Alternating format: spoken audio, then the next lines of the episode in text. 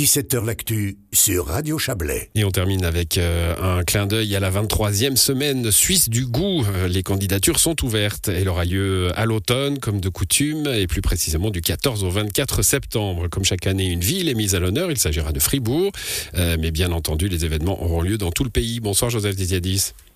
Bonsoir. Vous êtes le directeur de la Semaine suisse du goût. Les, les candidatures pour des événements dans tout le pays jusqu'au 15 mai, euh, public, pas public, dans des écoles, dans des restaurants, partout. Partout. Euh, on disait encore ce matin que on peut le faire dans un immeuble.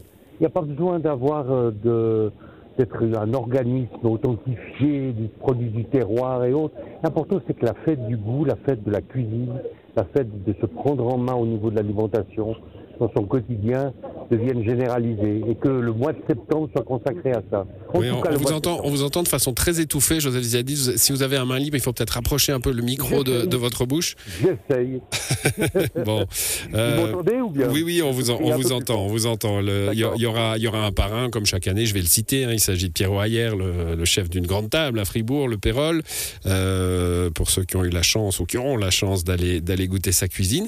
Et puis il y a cette charte de la de la semaine du goût, hein, qui est, euh, bah, qui, que, tous les événements doivent euh, respecter, bien sûr.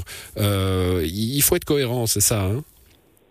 Oui, parce que le but n'est pas de faire des événements commerciaux.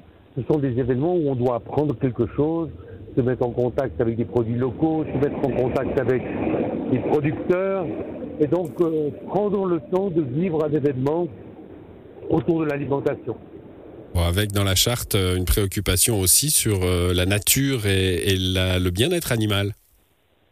Oui, c'est la première fois que depuis l'année passée, nous avons mis en avant que nous agissons pour la planète, pour les animaux et les humains. Ça veut dire qu'on prend en compte le fait que peut-être dans les années qui viennent, si on ne change pas notre nourriture, peut-être une bonne partie de la population ne pourra pas manger non seulement à sa faim, mais aussi pas manger des, des- des produits de bonne qualité. Hmm. Alors la qualité, c'est votre combat. On va terminer là-dessus, euh, Joseph Ziziadis. Depuis euh, toutes ces années, euh, le bien manger subit toujours la concurrence féroce de la malbouffe. C'est encore plus marqué en période d'inflation? Je pense que dans la situation actuelle, il y a un véritable problème social, c'est-à-dire que il y a ceux qui peuvent se payer de la bonne bouffe, de la bonne nourriture, et puis d'autres qui doivent prendre de la nourriture de mauvaise qualité. Et ça, c'est pas acceptable. Dans toute société qui est démocratique, on doit se poser la question de savoir qu'il ne faut pas mettre en place une sorte de sécurité sociale de l'alimentation.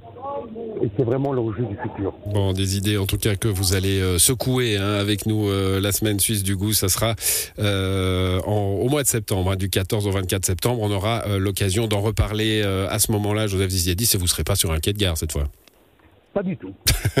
Bonne soirée à vous. Je serai en train de cuisiner. Très bien. Bonne soirée à vous, Joseph Ziziadis. Et c'est la fin de cette émission.